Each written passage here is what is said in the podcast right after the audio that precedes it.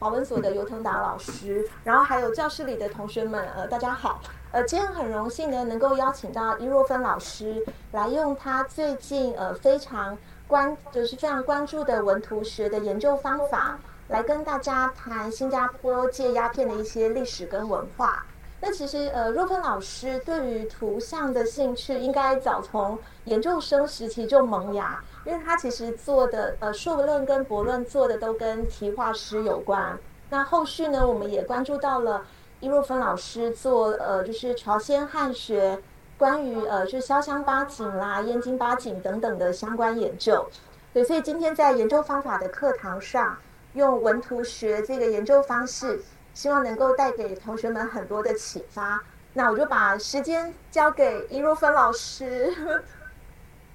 谢谢林佳怡老师，呃，以及今天来参加的尤腾达老师，以及呃在场的同学们。以及线上的朋友们，呃，大家好，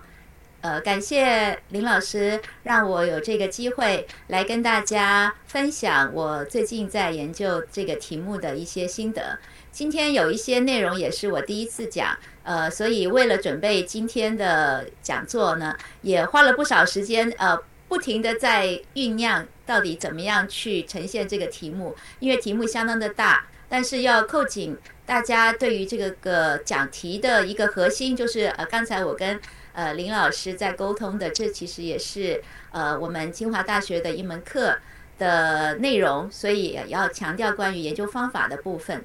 今天我谈的题目叫做“降头情妇”，这个题目可能对大家来说有一点耸动，不过呃，降头可能大家都听说过啊，就是做法啦、呃尸骨啦，或者是诅咒啊。呃，这种呃感觉上有点邪门歪道的。那么情妇呢？呃，当然就是小三啦。呃，怎么样把鸦片和降头情妇联系在一块儿呢？这其实是在新加坡早期的报纸上面呃的对于鸦片的一个形容。呃，我们比较容易想到，呃，情妇难分难舍，它让你呃充满了想象，呃，让你驰骋了你的欲望，但是可能又会有所后悔。这是对于吸鸦片的人来说，但是今天我谈的这个内容，除了吸鸦片者之外，可能也会有另外一个视角，就是执政的人，因为在新加坡被英国殖民期间，鸦片是一个很重要的税收的来源，所以也许明明知道吸鸦片是对于人的身体是有危害的，但是也许为了经济，呃，为了钱。所以可能也会牺牲到某一些观点，呃，我觉得这种难分难舍是在情妇这一个部分，可能也可以呃让我们一起探讨的。今天这个题目为什么有意义？一个就是呃，我们看到新加坡从大概呃十九世纪初开始被英国统治以来，特别是在被英国统治的这一百多年期间。刚才我提到了税收的部分，有很大的部分来自于鸦片，所以了解新加坡的历史，鸦片是一个很重要的切入口，这是第一点。第二点呢，现在大家都知道了，新加坡的治理，特别是在反毒以及弃毒方面呢，做得非常的彻底，也可以说在世界上是著名的，呃，对于毒品的。弃查以及对于毒品的惩戒非常厉害的一个国家。那么，怎么样从刚开始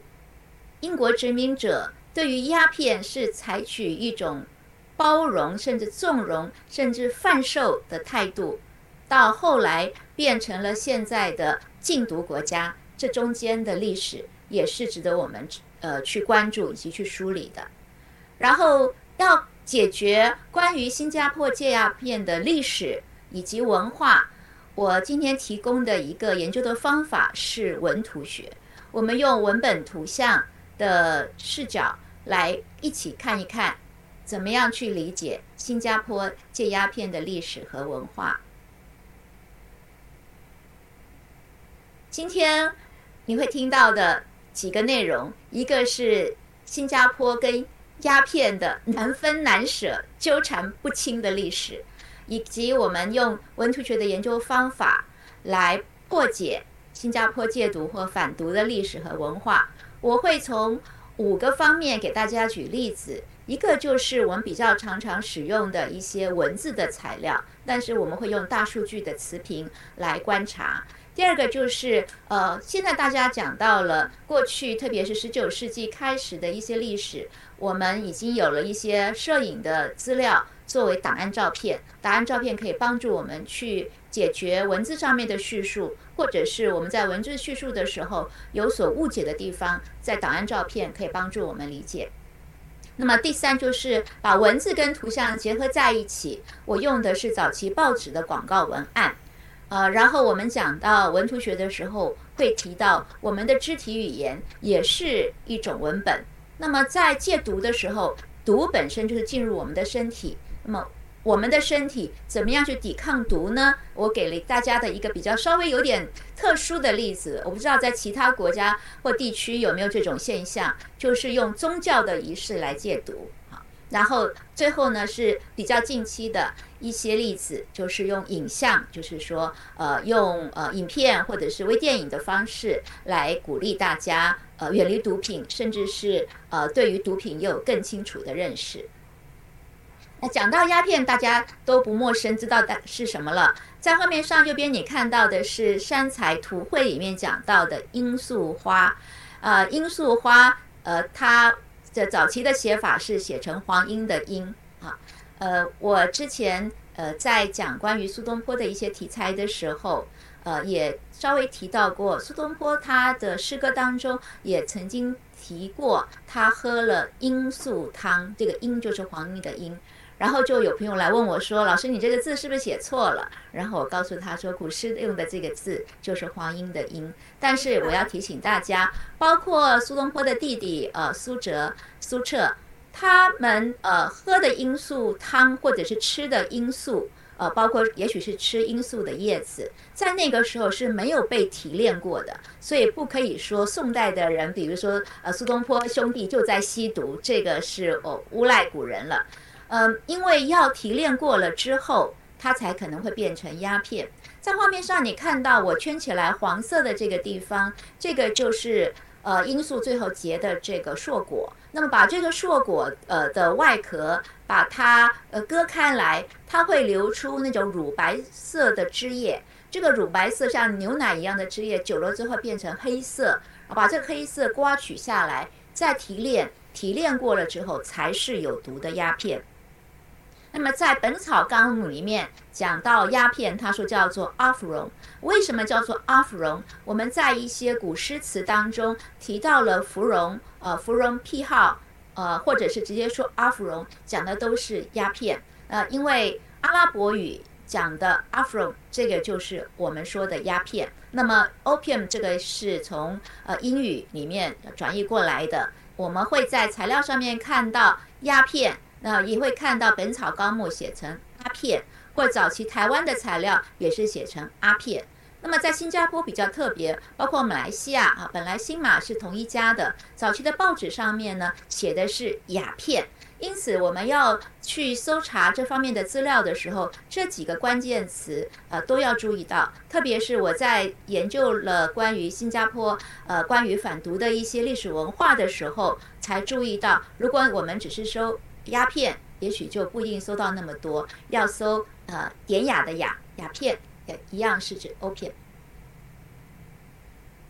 鸦片是呃人类历史上面第一个被国际公认谴责的毒品，而且呢，在一九一二年啊就已经有了海牙鸦片公约，在海牙鸦片公约里面，就是国际共同谴责是应该被呃禁止呃营运。啊，或者是禁止吸食的一种毒品，因为它的毒害非常的严重。但是显然，呃，这样的鸦片公约并没有让全世界都好好的遵守。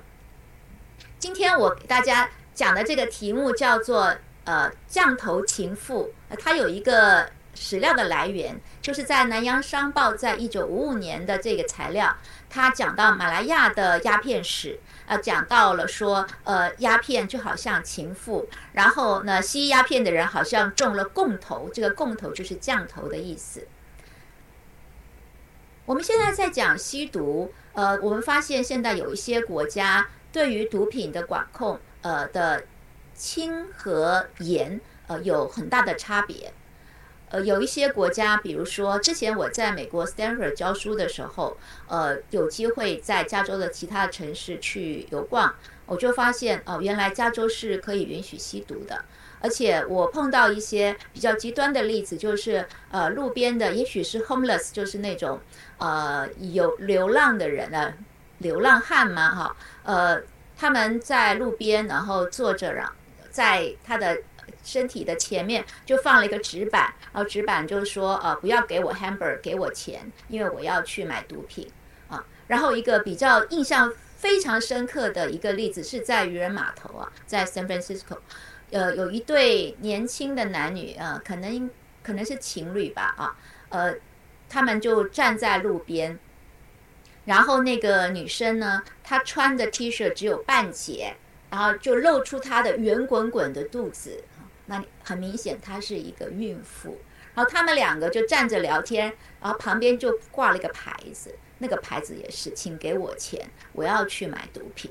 啊，我看到那个我真的是吓了一跳。我觉得，哎，一个呃流浪汉哈，他要去吸毒，呃，也许有的人真的会给他钱吧。但是这么一个年轻的孕妇，我觉得她看起来可能不到二十岁。然后旁边的这个小情人跟着他一起，就两个人嘻嘻哈哈在聊天。然后旁边呃有人走来走去，也许还会有人给他钱。我不知道给他钱是真的是要让他去呃生孩子，还是去买毒品，我就呃很怀疑啊。呃，我就发现了，嗯，没错，我们现在对于呃包括毒品啊，呃有一些国家是采取放任甚至开放的态度。那么这也就引起了我们的一个关心，就是。呃，吸毒是个人的事情吗？甚至于把呃吸毒者或者是买卖、走私鸦片呃或者是其他毒品的人，呃，被判以重刑，甚至于死刑，这个是不是违背人权呢？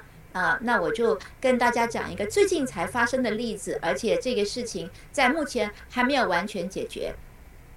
这个呃例子呢，就是一个马来西亚籍的印度族的年轻人。啊，那他的名字叫做纳加恩，呃，他在二零零九年的时候呢，就走私了四十二点七二克的呃所谓的二醋吗啡，那其实就是海洛因，呃，到新加坡，然后就被逮捕了，然后他在隔年呢十一月就被判了死刑。中间有十多年的时间，他的律师以及他的家人不停的帮他上诉，甚至于上诉到说，这个人他是智能不足的人，他并不知道自己是在做什么事情。当时他从马来西亚到新加坡的时候，他是把那个毒品呢，是把它贴跟捆绑在自己左边的大腿上面，然后就这样子走进来，啊，在海关的时候就被抓了。所以呢，呃，法官就会说，嗯，他不是被别人偷偷塞了什么东西在他的行李里面，他的身体上面贴了这么一个毒品，他可见知道他是有带着一个什么东西到新加坡的，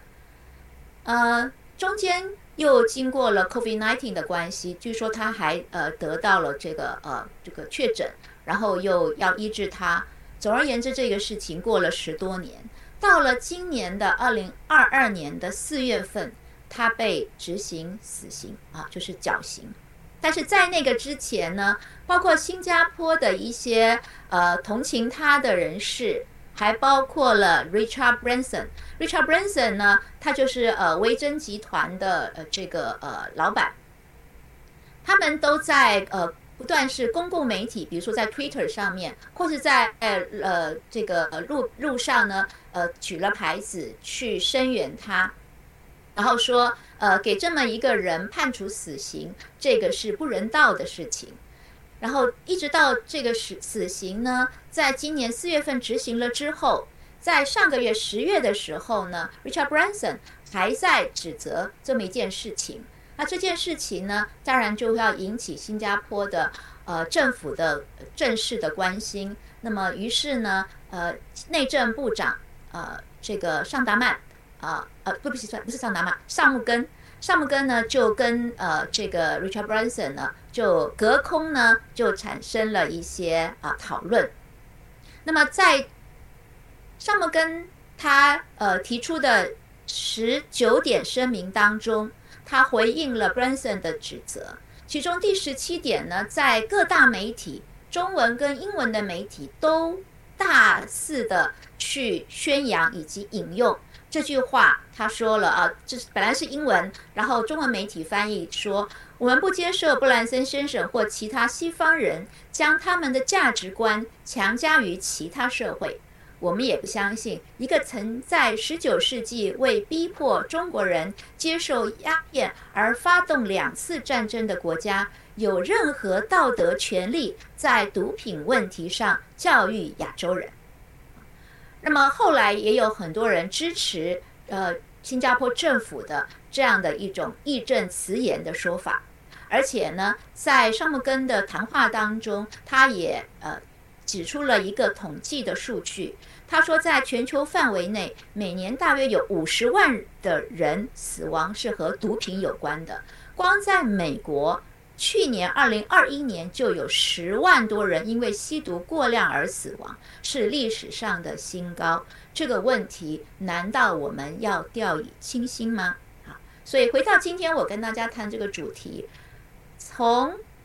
呃早期新加坡对于。鸦片的一种包容纵容，一直到现在，这个问题其实还是牵动着新加坡政府以及老百姓的神经呢。然后我很简单的跟大家梳理一下新加坡跟呃鸦片的关系。一开始呢，在一八一九年，也就是呃莱佛士登陆新加坡，开始治理新加坡之后不久，一直到一九零八年。鸦片呢，就输入了新加坡，而且在新加坡的呃地方呢，呃，在进行一些提炼，然后接下来从一九零八年到一九四三年呢，就进行了鸦片的公卖，也就是说，呃，殖民政府呢垄断了鸦片的买卖，那么不呃经由政府买卖的都算是走私，那走私是会取缔的。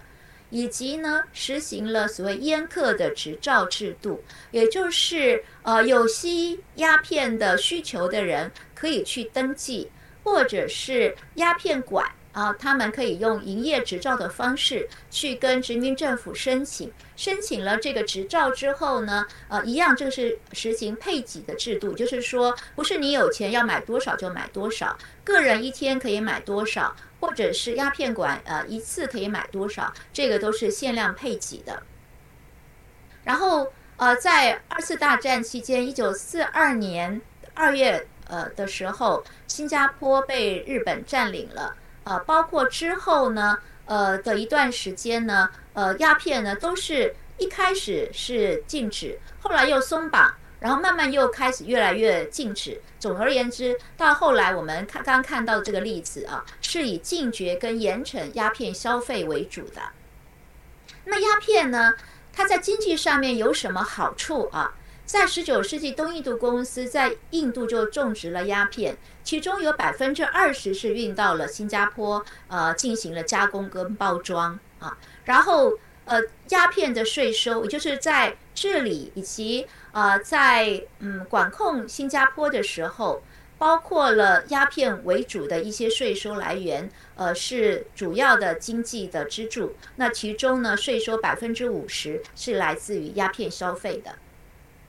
然后呃，在呃一八二零年，也就是说英国海峡殖民政府呢，刚刚呃统治新加坡不久呢，就在新加坡施行了鸦片的承办商制度啊，这就是所谓的呃。公卖的制度啊，然后在一八四零年呢，就还发行了鸦片馆的执照。呃，这些鸦片馆主要集中在牛车水那一带，也就是 China Town。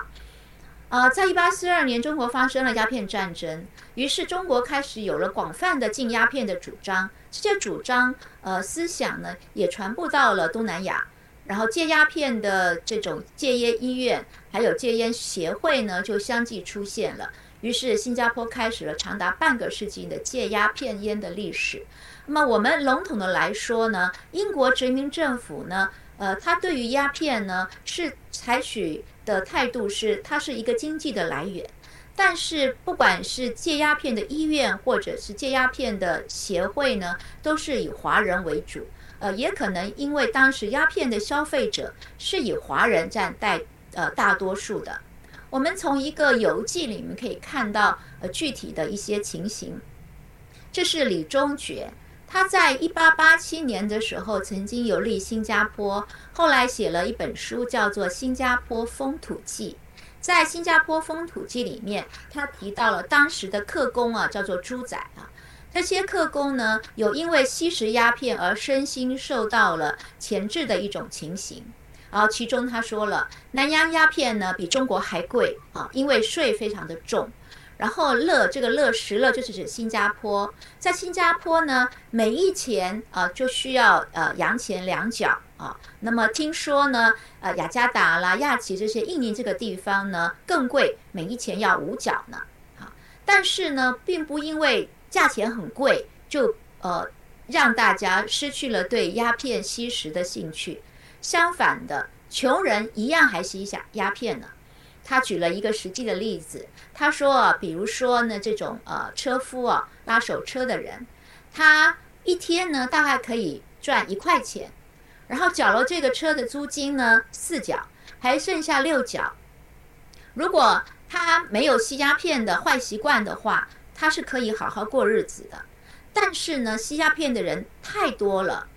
十个人当中不吸的人才一两个，那我们就可以知道。将近百分之八十的这些猪仔客工，他们会吸鸦片，于是呢，这个血汗钱呢，都给了鸦片了。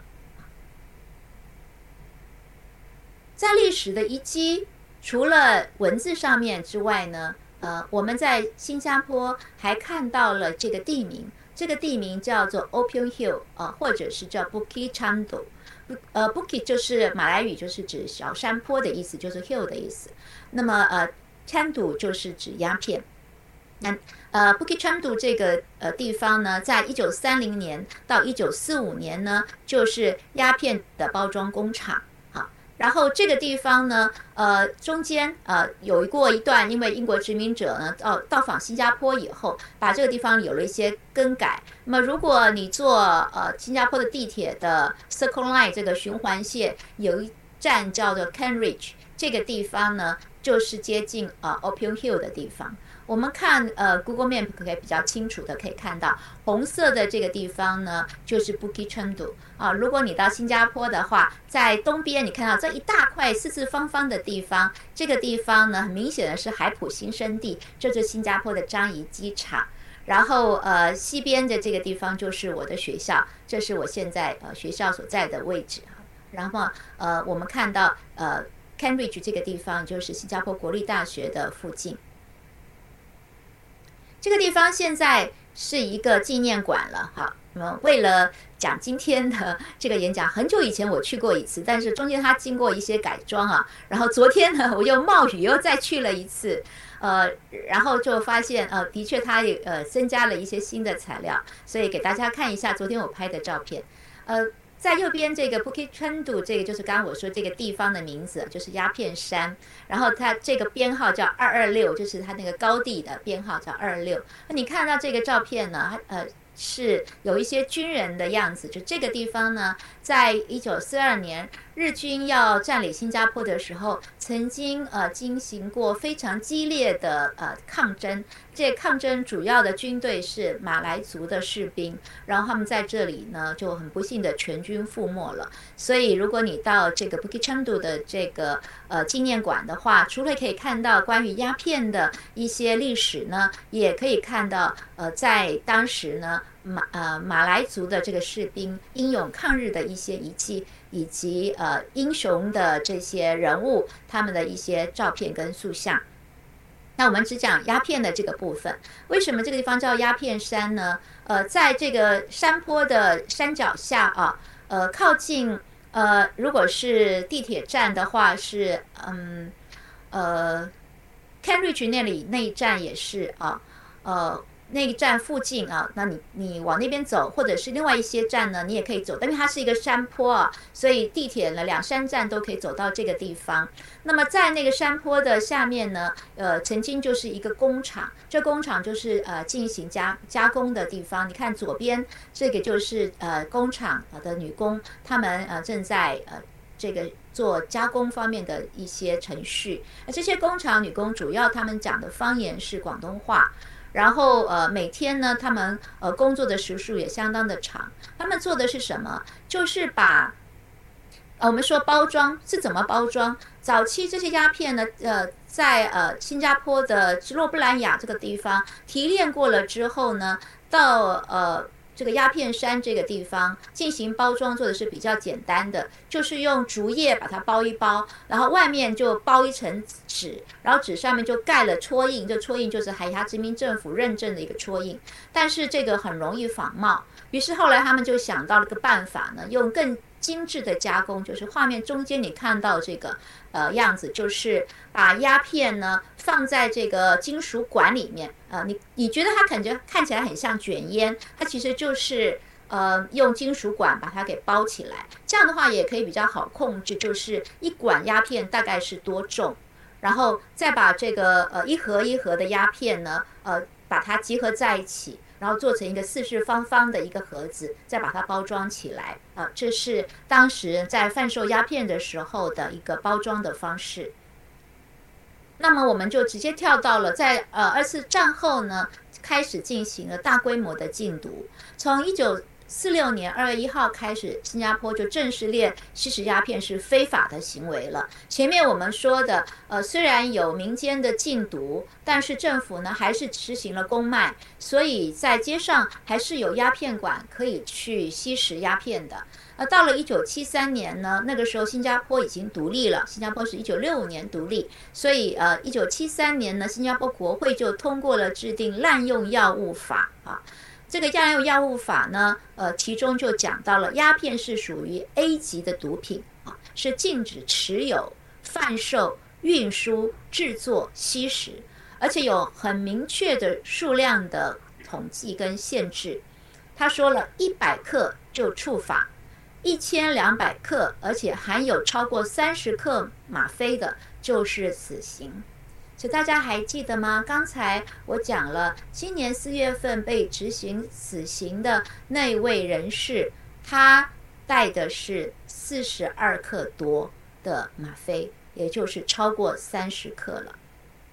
而且，当然，施行细则当中还有更多的呃细致的一些规范。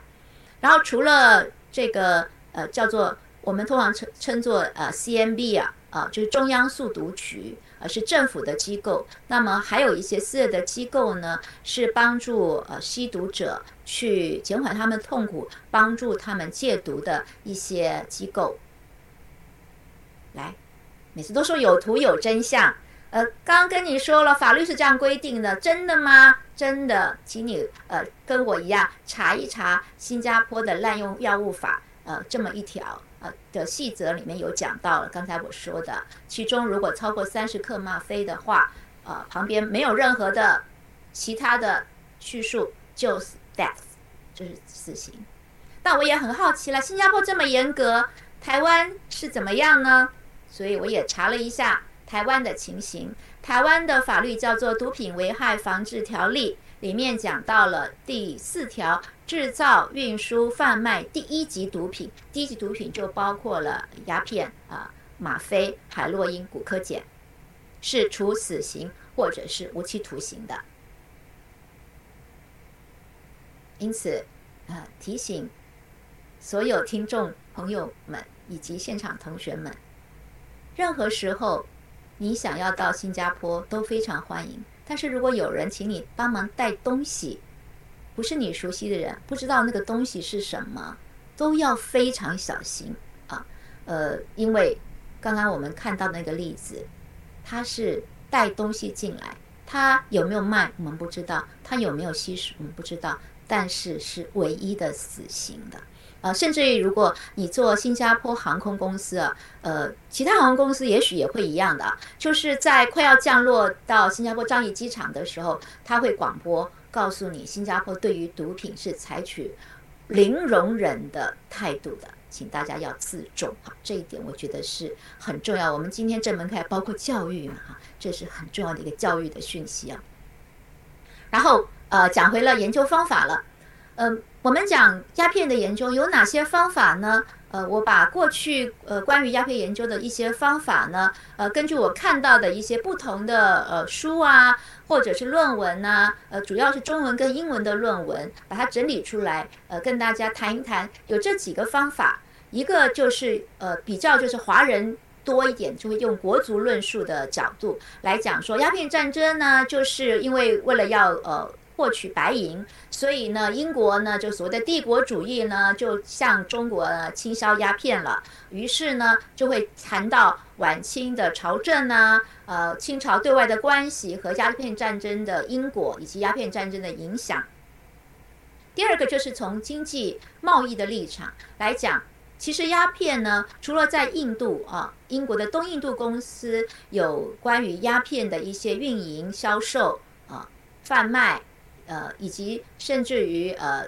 也是有一些中国的鸦片是从呃英国东印度公司卖给中国的，但是中国本土也有生产鸦片，也是一样有制造和消费的情况，呃，就会去讲中英的呃生产的鸦片在经济贸易上的一种竞商业竞争的情形，这是从经济贸易的立场。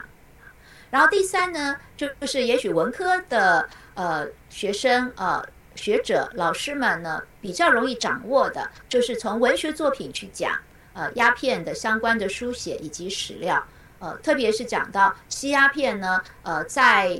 晚明的时候开始，当时们对于鸦片的毒害并不是很了解，甚至于把吸鸦片的人呢，想象成神仙这样的人物，呃，好像有一点美化。到后来我们知道鸦片是对人体有害的，就把。呃，吸鸦片像神仙，就呃用另外一个方式去叙述，他说吸鸦片呢就是鸦片鬼了。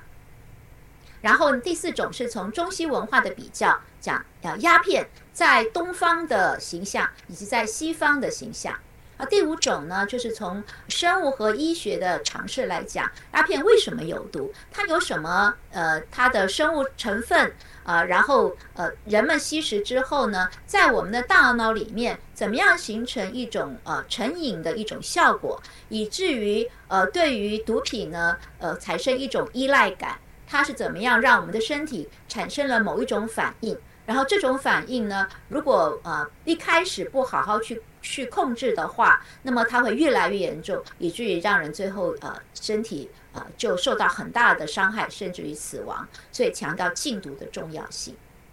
啊，这几点呢，都是我们对于鸦片研究，我觉得还可以继续再去拓展的部分。那么我今天跟大家提供的关于文图学的这个视角呢，也会统合这五点。然后，但是更强调的这几个部分，一个就是经济利益，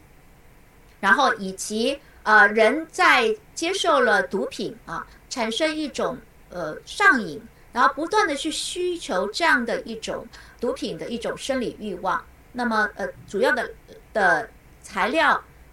谈的就是人是怎么样受到一些感官的刺激。这感官刺激是你还没有吸食之前。可能会看到或者是闻到什么味道，然后呢，就呃不知不觉的上瘾了，或者是纯粹的某一种好奇，然后上瘾了之后就无法自拔。那么我们从文图学的角度来跟大家讲一讲啊，然后讲到文图学，我们一直有这么一个 slogan，就是万物都是文本，文图学就是看世界。今天我们讲鸦片，鸦片是一种自然的植物，人为制造了之后变成了毒品。它也就是世界上面的一份子。我们看看怎么样透过文图学来了解鸦片的种种。我会给大家看大概八分钟的影片来介绍文图学的研究方法。这个影片呢，如果呃你觉得想要再重复回看的话，你可以在 YouTube 上面搜我的名字，呃可以看到这个呃整个的呃影片。今天我们因为时间的关系，只看其中的一部分。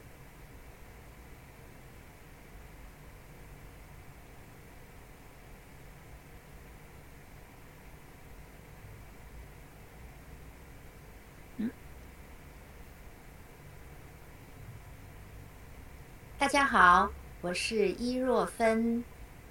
今天我要用五张图和大家一起来认识什么是文图学。我们会讲到文图学的概念、架构、方法、适用的范围以及我的研究情况。你只要记得万物皆文本，文图学就是看世界。这五张图分别就是大家在影片上面看到的这五个，包括心灵导图以及包括了金字塔的形式。我们可以再一个一个的给大家解释，什么是文图学？文图学的文指的是文本，也就是所有我们所看到的这一些。类型，不管是身体的、声音的、图绘的，都是叫做文本。文本的目的是让我们可以理解、诠释以及赋予意义。我们可以说，文图学的概念就是文本用图像的方式被看见和感知。你可能已经发现了。这里的图有两层意思，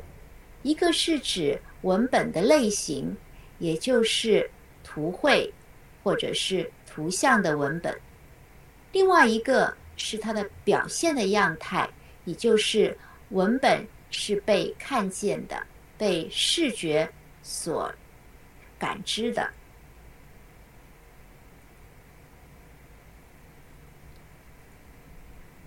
讲到文图学的架构，我们回到刚刚我们讲到的文本，包括了肢体，包括了声音，包括了图绘，这些我们都可以说这是 data。这一些 data 文本透过被看到视觉化之后，成为了视觉的文本，也就是我们的文本身体，我们的声音语言文本，文学文本。图像文本，文本需要被解读以及赋予意义。被解读和赋予意义之后，我们才能够从文本来认知和感知世界。这就是我说的“万物皆文本”。文图学就是看世界。可是我们不是只是停留在。看而已哦。我们要除了看之外，进一步的领悟和实践，达到了人生的智慧。文学进行的四个步骤：首先，我们要看它的外观，然后我们来观察它的类型。拆解它的形构，最后来讨论它的意涵。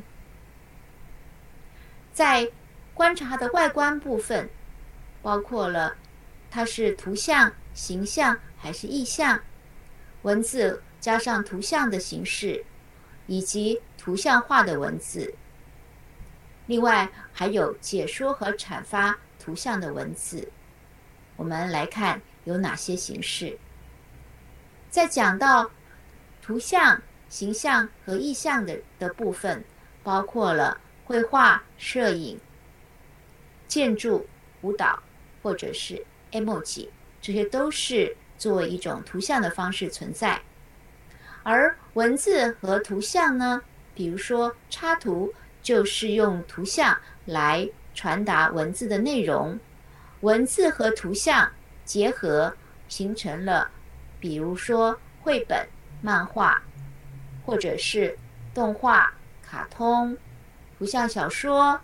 影视节目、社交媒体、互联网的内容，都是文字加上图像。而图像化的文字呢，包括了书法、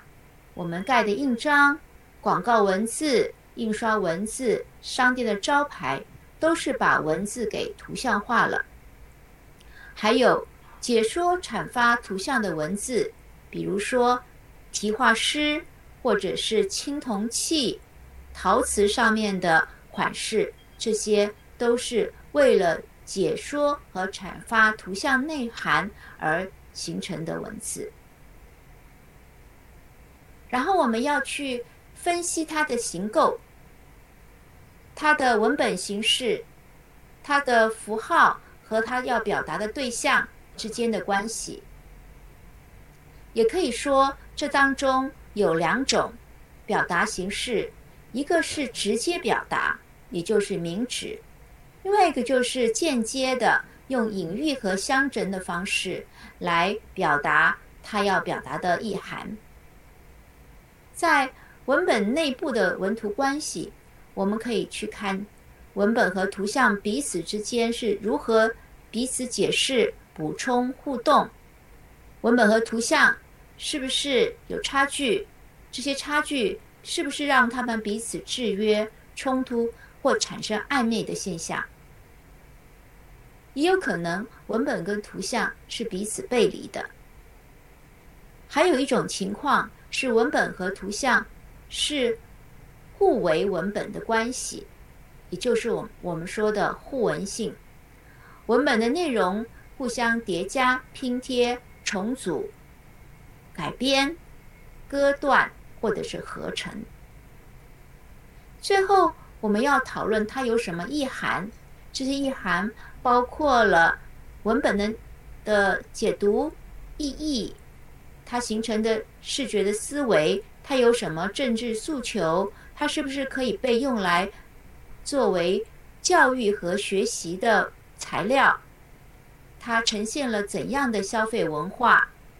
以及人类的心灵思想和审美意识？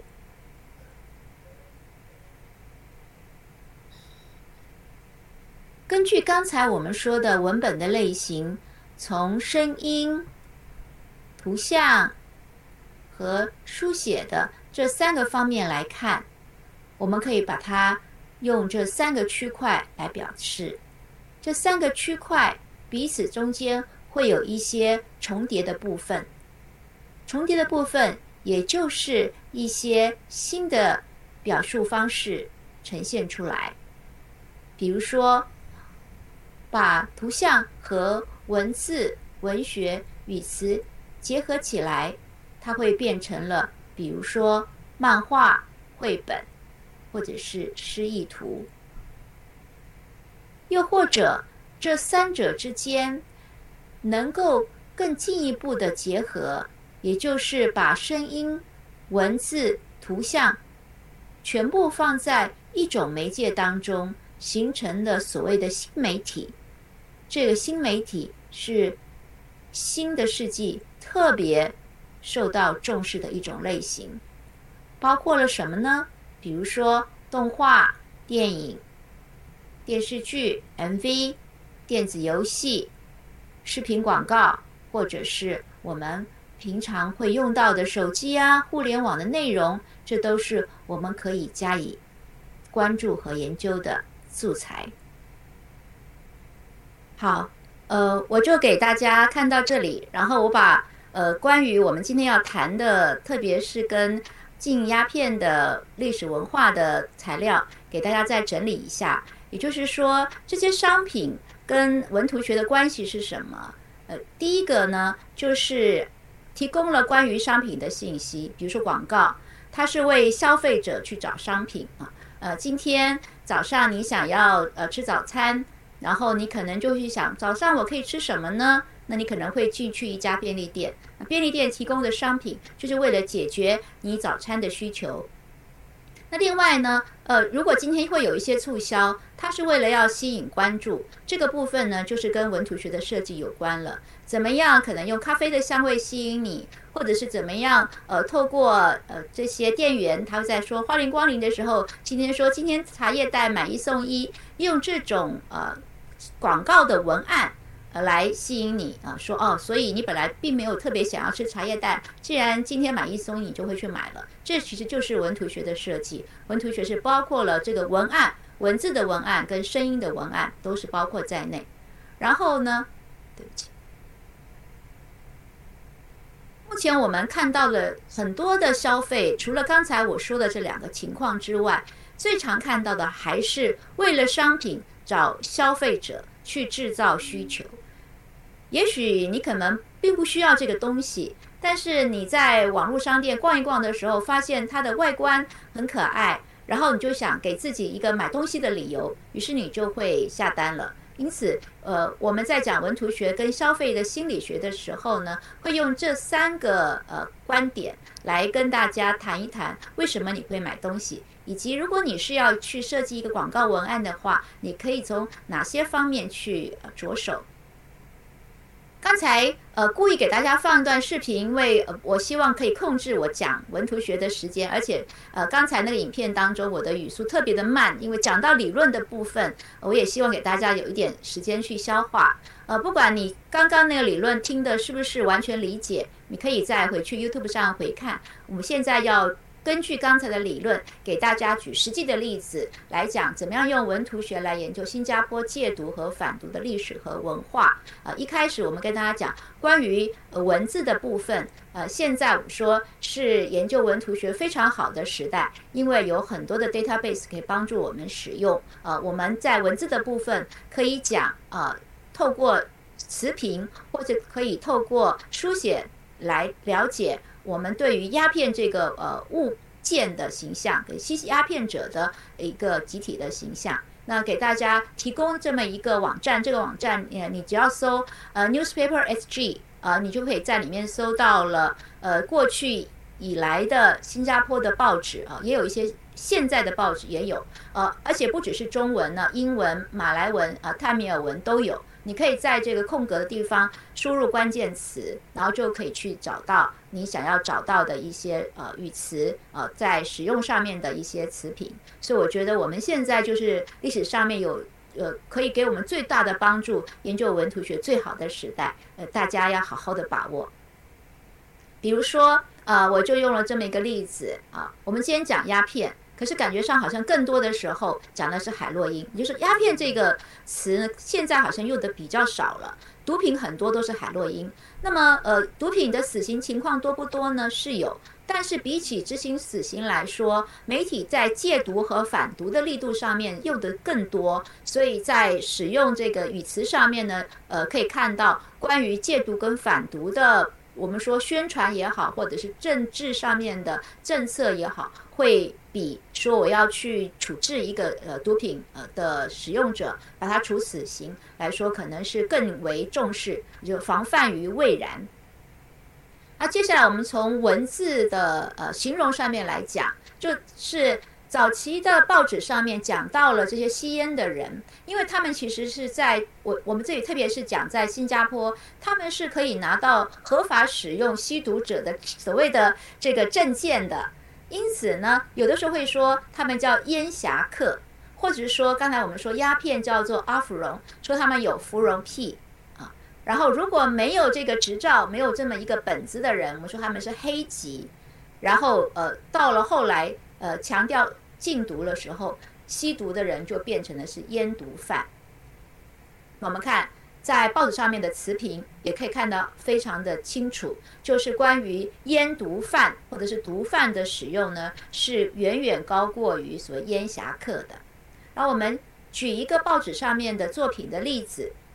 这是一九四八年林树立的一首呃诗啊，那诗里面就讲到了，射眼一灯开，元神出见来。大家知道吸鸦片是要点着一个鸦片灯的。然后烟霞饶雅趣，议论成雄才。像这些呃烟霞客啊，就是吸鸦片的人呢，呃自己觉得好像很风雅啊，一边吸着鸦片呢，还可以呃谈天说地呢。然后说志气随灰烬，箫声变脚哀啊。但是吸着吸着呢，上了瘾之后，身体就出了状况了。他最后说：是仙还是鬼？戏字任行海，所以呃，就是我刚开始说的烟侠客，感觉上好像是充满了仙气，可是后来就说他们吸烟呃吸毒，吸到最后呢，好像变成了像鬼一样了。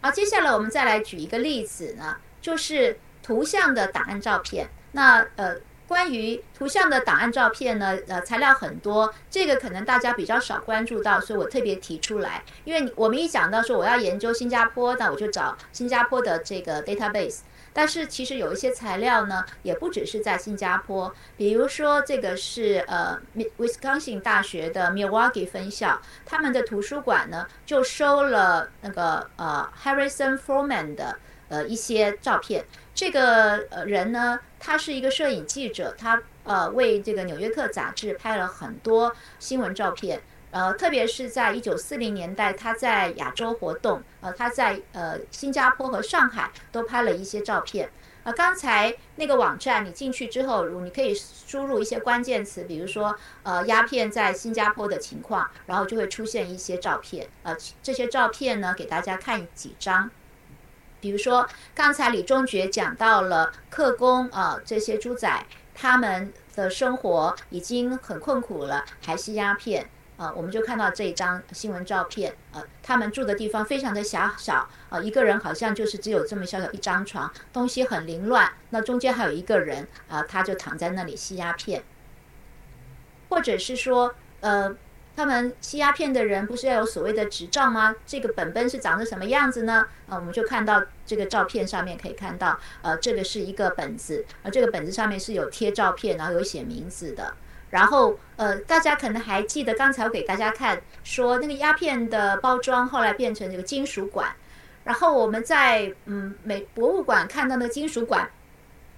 好像蛮大的，好像现在的那个卷烟这么大，但是你看照片才知道，其实并不是那么大啊，其实是呃一小管一小管的。然后这个是多少钱呢？呃，这里有讲到了，就是呃两分啊，就是这两分是它的容量是在当时卖呃两角六粘，就是呃 twenty six cents 啊，呃，然后这个人他拿着那个本本，他可能刚好买好了，然后出来。那用这个来证明呢？呃，有一些人看到了呃这个“轰”这个字啊，就是我的名字分了。呃，有人说，因为曾经有个包装上面写了三分，然后呃，就有人说哦，这个是指呃三，然后分是指香烟的烟啊，都说呃这个是三份的香烟啊，不是香烟，三份的鸦片。其实不是那个呃“轰”这个是呃应该算是福建话吧？呃，是指分的意思啊，就是指它的容量。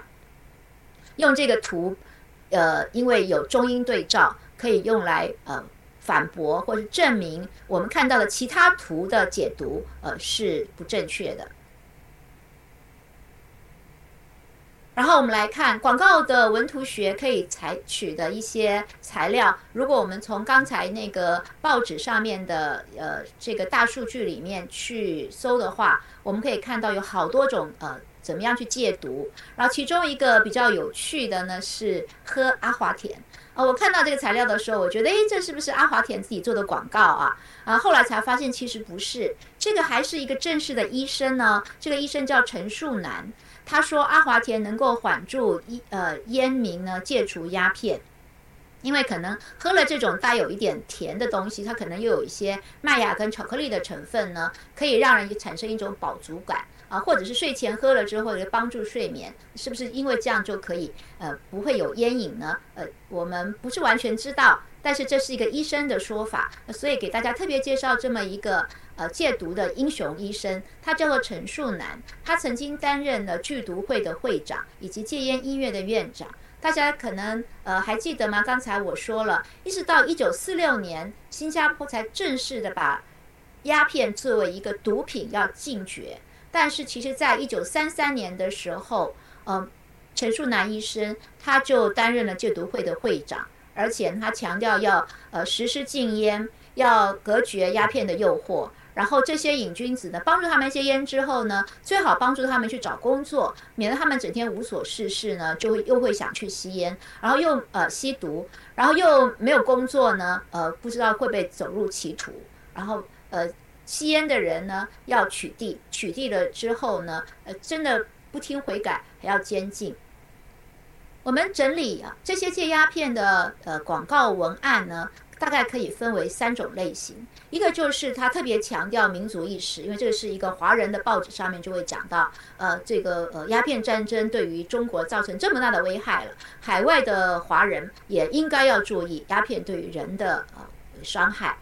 然后第二就是说，呃，吸鸦片是很恐怖的啊，所以吸鸦片会死啊，啊，用这种威胁恐吓的方式。第三种呢，就是如果你已经呃不幸已经呃上瘾了。然后，呃，广告告诉你说，其实吃或喝什么东西是很轻易的就可以啊，没有痛苦的，能够戒毒的，所以一定要去戒毒啊。比如说像这样的广告，呃，上面就会说了，呃，你吸毒，那很可能会被警察取缔哈。这个警察手上拿的那个就是鸦片烟杆嘛。然后又说了，你吸毒呢，花了很多钱，呃，最后呢可能会沦为乞丐，流落街头。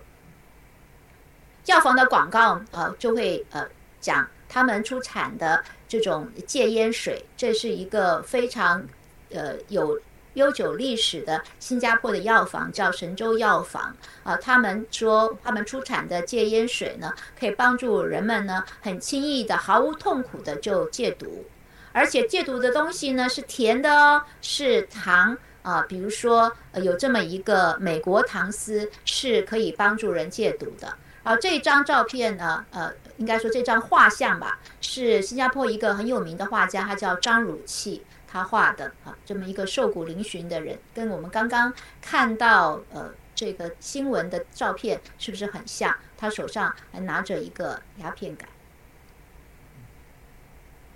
或者是在图像上面用毒蛇呃卷住鸦片杆，呃鸦片烟管。或者是呃卷住人来讲说，呃吸毒呢就好像被毒毒蛇给缠上了，然后你要怎么样能够让你自己获得自由呢？就要吃这么一个叫做自由灵的一种药物。自由灵的药物广告有时候会用这种骷髅头，然后是毒品呢就好像是一个鬼一样把你吸进去了，用这个来讲，呃你要呃。小心不要上瘾，呃，最好一开始就不要吸毒，或者是如果吸了毒之后呢，要吃这种自由灵，在才能够呃，在里的文案写的能够死里逃生。刚才我们讲到的是广告的文案，然后我们再讲在政府方面呢，呃，做了哪些措施呢？在新加坡有一个离岛叫做旗张山，旗张山的英文叫做 s t John's Island，好，这是我去 s t John's Island。呃，还没有上岸之前拍的照片，它在哪里呢？呃，刚才我们看到了新加坡的地图，啊，鸦片山在中间，呃，南边的一点的位置，啊，它是在圣淘沙这个地方的再南边一点啊，这个地方中文叫做旗张山，它在早期呢是从中国移民到新加坡之前，他们会在那里进行防疫，就我们现在一样用隔离的措施，呃。就是这些人会不会带什么病毒来，然后或者是身上会有什么虱子啦这种呃呃容易传染的一些呃呃微生物啊，或者是病虫害，然后呃给他们做全身的清洁，然后处理啊，可能在那里隔离了几周之后，才让他们能够回到了新加坡本岛。嗯，当时是做这样的功能的。然后后来呢？呃，一九四八年，因为呃政治犯的关系，其张山变成是管政治犯的地方。而到了一九五五年呢，政府就把这个地方成立了戒毒所。后来呃戒毒的方式呃做得非常成功，呃需要的人也越来越少了。于是到了一九七五年呢，新加坡政府就把这个地方开辟为度假的休闲岛屿。就大家到新加坡呢，你也可以坐一个呃渡轮。到呃 Saint John's Island 去走一走啊，那里的沙滩呢是白色的，海水非常的干净，你无法想象这里曾经是关政治犯跟呃戒毒的人的。那我在那里呢就看到了这么一个空间，我不知道也许是有特殊的用途，我想象也许以前呃要在这里被要求戒毒的人，他们就住在这么一个被铁丝网包围起来的地方。接下来给大家讲的一个可能大家没有听过，那我也觉得可能是东南亚这一带才有的，就是透过宗教的仪式来进行戒烟。这个宗教叫做真空教，然后他们进行的这个地点呢叫做戒烟坛。真空教是一个什么样的宗教呢？它又叫做空道教或者是空中教。他的教主呢是在清朝的时候就呃出现了，呃叫做真空祖师，叫做廖地聘。他们呃在传播的空间主要是到东南亚，然后在。这个祭坛上面呢，主要就是放了一个镜子啊，这有点像是日本的神道教一样，放了个镜子，然后就说，呃，人要心像镜子一样的，没有惹尘埃。那你也可以想，好像跟禅宗有一点关系。那讲到跟戒毒有关的部分呢，他讲到说，这些戒毒的人呢，信了真空教呢，到那里做什么？其实就是不停的在做跪拜的动作。这个跪拜呢，说，呃，不是我为了。只是为了向神明跪拜，而是不停的跪拜就可以强健自己的身体。强健自己的身体呢？那如果是身上有什么毒瘾的话，也许一个就是在跪拜期间呢，你的身体得到了很好的运动，然后血液循环也好，或者是本来想要吸毒，一直不停的在做运动的时候，把吸毒那个欲望也许就降低或控制住，之后就不会吸毒了。呃，至少我们看到一些。文献材料告诉我们，的确是有人去信了这么一个宗教之后，不停的在那个祭坛前面进行跪拜的仪式之后，他就慢慢的就得到了，也许宗教的感化或身体的强健，之后就戒毒成功了。这个参加戒毒的团体啊，呃，包括了一些重要的人士，就他们在呃进行。劝导大家要戒毒的时候，呃，有一些不同的这个什么什么坛，什么什么坛。其中我给看大家看到这个材料是叫做天南坛的。啊，天南坛，呃，它叫做天南坛戒烟社。呃，也就是说，这个真空教虽然是一个宗教，但是在新加坡流行起来，主要还是因为要戒烟，所以天南坛后面加的是戒烟社。然后发起人呢是在一九三九年就由了新加坡的重要的的侨领叫做陈嘉庚，以及黄义欢啊他们来呃主导，然后成立了这么一个天南坛戒烟社以后，呃作为呃主要的是鸦片的诊疗所。那接下来给大家来看。比较新的，最近这几年，透过影像的方式来提醒大家啊，要远离毒品的一个就是呃，这个导演叫做陈子谦，呃，算是一个呃中生代的导演，他是应全国防止试毒理事会的邀请，拍了一个二十分钟的沉浸式的互动电影，所以呃，沉浸式互动电影啊。呃，我没有看到全部，我待会给大家看其中的一些呃所谓的片花，呃，可能就是呃你在看的时候呢，你可能也可以可以戴上，也许是 VR 的眼镜，如果没有戴眼镜，至少你在。看的时候，你也可以去做一些每个，就像是一个电子游戏一样，你可以去做一些选择，然后选择到最后，如果你选择最后你要吸毒，然后最后会呃呈现出来说，如果你是那个主主角的话，你最后吸毒的下场是什么？用这种人身临其境啊，让你去感受一下吸毒最后的那种恐怖，然后告诉你说，呃，一开始你就不应该去沾染毒品。那另外一个影片呢，是呃中央速读局啊啊 CNB 拍的啊，他们呃几乎每年呢都会拍这种 drug free SG 啊，就是让新加坡没有毒品的一些影片。那么呃每一次会有不同的语种啊，我给大家看的这一小段是中文的。好，刚才我们看到了两种影片啊，一个是所谓沉浸式的体验，嗯。另外一个就是我们平常比较容易看到的，呃，希望大家能够远离毒品，特别是针对青少年的影片。那我最后给大家做一个简单的结束。呃，我们今天用文图学的方法跟大家讲了怎么样呃收服降头情妇，然后呃主要举了五个例子，一个是在文字上面，我们可以用大数据的文字可视化，可以看到语词的使用变化。观念以及新闻在报道的时候会呈现怎样的一种趋势？第二个就是档案照片可以帮助我们解释一些呃其他图片里面可能解解决不了的问题，或者只从文字不知道到底叙述的那个物件是什么样子。第三就是广告文案的文字跟图像配合，可以达到呃戒毒或者是呃劝大家远离毒品的目的。啊，第四个就是用宗教的仪式不断的去跪拜祈祷，啊，也许就可以达到戒毒的目的。呃，最后给大家看两段影片，这影片里面也透过了视听的方式，达到一种教育加上娱乐的效果。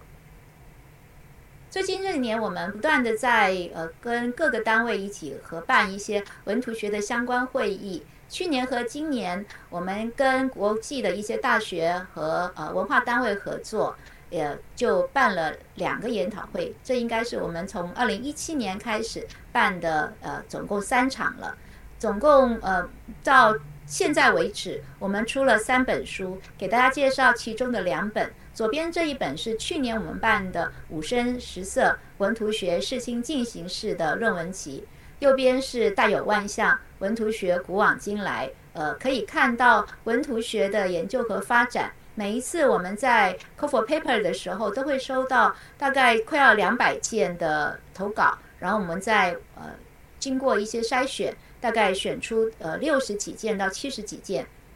在网络上面跟大家一起分析探讨文图学的种种的可能性。刚才在我的影片当中讲到了文图学，它可以谈呃文字，可以谈图像，可以谈声音，也可以谈语言，所以范范围是非常广的。那么如果大家对于今天的内容感兴趣的话，呃，我的书叫做《春光秋波看见文图学》，是关于文图学的诠释的，呃，比较简明扼要的一本书。今天关于新加坡戒鸦片的历史文化，更多的详细内容，我会有一本书在明年出版。呃，这本书的书名就叫做《新洲创意文本传媒图像新加坡》。